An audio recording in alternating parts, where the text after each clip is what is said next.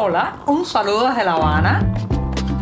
Les habla Joanny Sánchez, cubana, periodista, ciudadana, y les traigo este cafecito informativo recién colado y sin azúcar para despertar.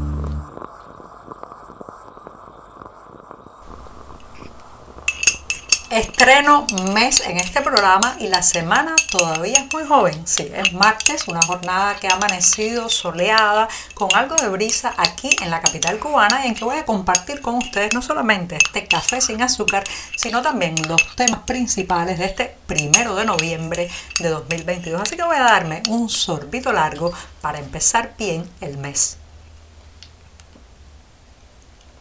Después de este buchito, paso al tema, señoras y señores, que está estremeciendo a Cuba por estos días. El drama ocurrido el pasado viernes 28 de octubre, cuando una embarcación con más de una veintena de migrantes cubanos intentó salir por la costa norte de la provincia de Artemisa en la zona correspondiente al municipio Bahía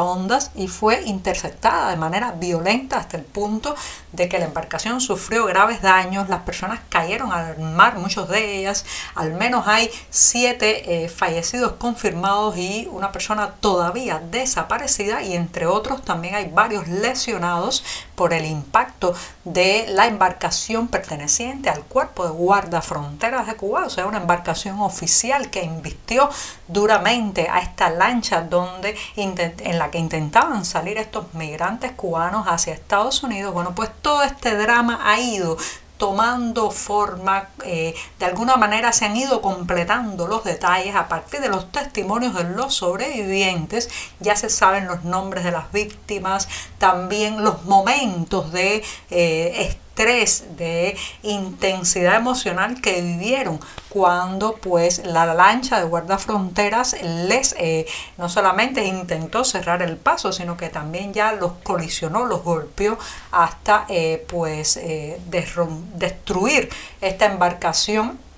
privada y lanzar a sus ocupantes hacia el mar. Bueno, todo eso se ha ido reconstruyendo, pero no vayan a pensar ustedes que a través de los testimonios que han salido en la prensa nacional, no, la prensa oficialista cubana apenas publicó una escueta nota eh, culpando, claro está, a los propios migrantes y al gobierno de Estados Unidos y los detalles han ido apareciendo en las redes sociales con los testimonios de las víctimas y también en la prensa independiente. He podido conversar con Héctor Meizoso. Es un eh, hombre que ha sufrido muchísimo porque en esa embarcación viajaban 10 familiares suyos y tres de ellos están entre los fallecidos, entre ellos la niña Elizabeth Meizoso de solo dos años de edad. Indique Héctor Meizoso ha perdido no solamente a su sobrina, sino también a otros dos parientes en esta colisión, en este investimiento por parte de la lancha de guardafronteras. Es muy dramático porque además de que Bahía Honda el municipio donde ocurrió esta tragedia, está en shock,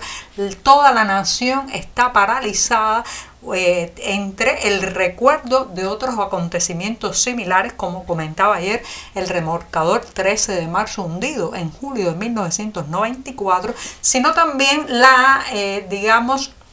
eh, falta de transparencia, el secretismo con el que se está manejando esto por parte de la propaganda oficial y los medios oficiales que intentan distraernos con otros temas, pero sin embargo esta es la gran preocupación nacional ahora mismo. La gente se pregunta por qué una salida pacífica, por qué la escapada de gente desarmada que no disparó, que no tenía armas, que no confrontó, ha terminado en eh, un acto alevoso como es lanzar una embarcación sobre otra, donde además viajaban mujeres y niños, incluso una mujer embarazada. Esto eh, no solamente está provocando un shock nacional, sino que está aumentando la indignación. La indignación, señoras y señores, es un material muy volátil en una sociedad. Usted puede indignarse porque le quitaron la electricidad, usted puede indignarse porque no tiene agua en su casa, pero cuando la indignación va a una vida perdida o a varias vidas perdidas entre eso, la vida de una niña, esa es una indignación que no se sabe hasta dónde llega. Están jugando con fuego los del régimen cubano. Entre el próximo 14 y el 18 de noviembre se celebrará aquí en la capital cubana la Feria Internacional de La Habana, un evento que intenta desesperadamente recaudar inversiones extranjeras para tratar de sacar a la economía nacional del atolladero, del hueco, del abismo en el que está y que no se realizaba este tipo de evento desde 2019, la pausa que a la que obligó la pandemia pues eh, es una pausa que ahora termina en este mes, pero no regresa en el mismo nivel o con los mismos números de participantes que años anteriores. Y en su momento cumbre llegó a tener más de 4.000 participantes, ahora las firmas extranjeras representadas no superan, no superan eh, las 500 firmas, son un poco más de 400 y eso ya está marcando el ritmo de eh, cuánto interés o cuánto desinterés tienen los inversionistas extranjeros en poner su dinero en esta isla. La prensa oficial cubana se ha llenado de titulares y ha anunciado que también participarán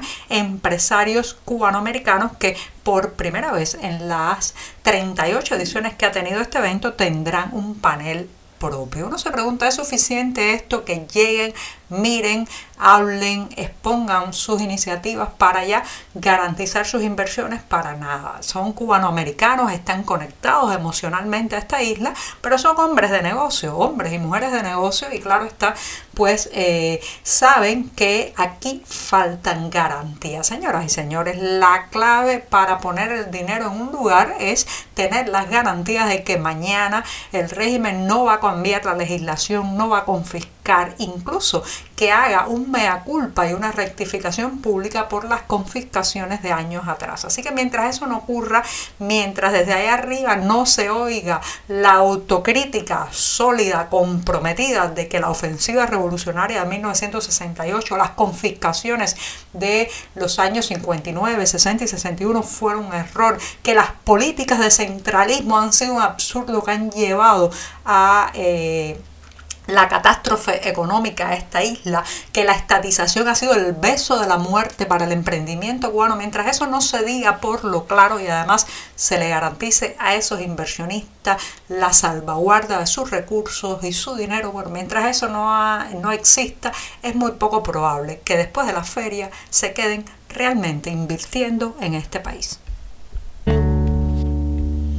Diciembre se acerca y la evidencia de que el régimen cubano no podrá cumplir su promesa de restablecer, arreglar y de alguna manera estabilizar el sistema eléctrico nacional para ese último mes del año se perfila como una falsedad cada vez más. Esa promesa, ese plazo traicionero que el propio Miguel Díaz Canel aseguró en su voz en los medios oficiales ya va tomando forma de fracaso en la medida que pasan los días y las semanas y no solamente no se logran reparar las termoeléctricas rotas y las unidades de estas centrales eléctricas que están fuera de funcionamiento, sino que se añaden algunas más a la lista de las averías, a la lista del descalabro, a la lista del desastre. Este ha sido el caso de dos unidades de las centrales termoeléctricas, una de ellas la Carlos Manuel de Céspedes en Cienfuegos y la otra la Antonio Maceo en Santiago de Cuba, que han salido de servicio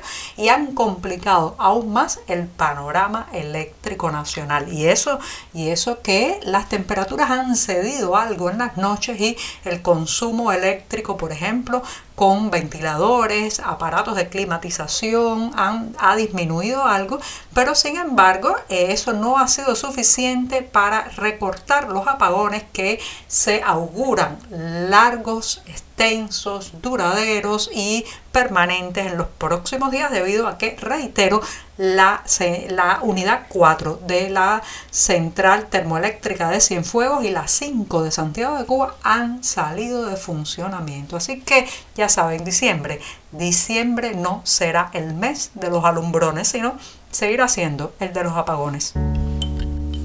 Todo, todo llega a su final y es el caso de este programa de martes que despido con una recomendación porque el próximo 16 de noviembre en la ciudad de Miami se estará presentando el libro El sueño inconcluso. Se trata de un volumen que llega de la mano de las ediciones Universal y que aborda la historia del directorio revolucionario estudiantil entre los años 1959 y 1966. En sus páginas usted podrá encontrar un un acercamiento a la historia de este movimiento estudiantil que indaga no solo en la confrontación entre los estudiantes y el régimen, sino también la participación de varios gobiernos internacionales en lo que se cocinaba en los ambientes universitarios cubanos. Así que ya saben, el sueño inconcluso se presenta el próximo 16 de noviembre en Miami y los detalles de la editorial, el horario, etcétera, siempre los pueden encontrar donde sino en la cartelera del diario digital 14 y medio. Con esto me despido.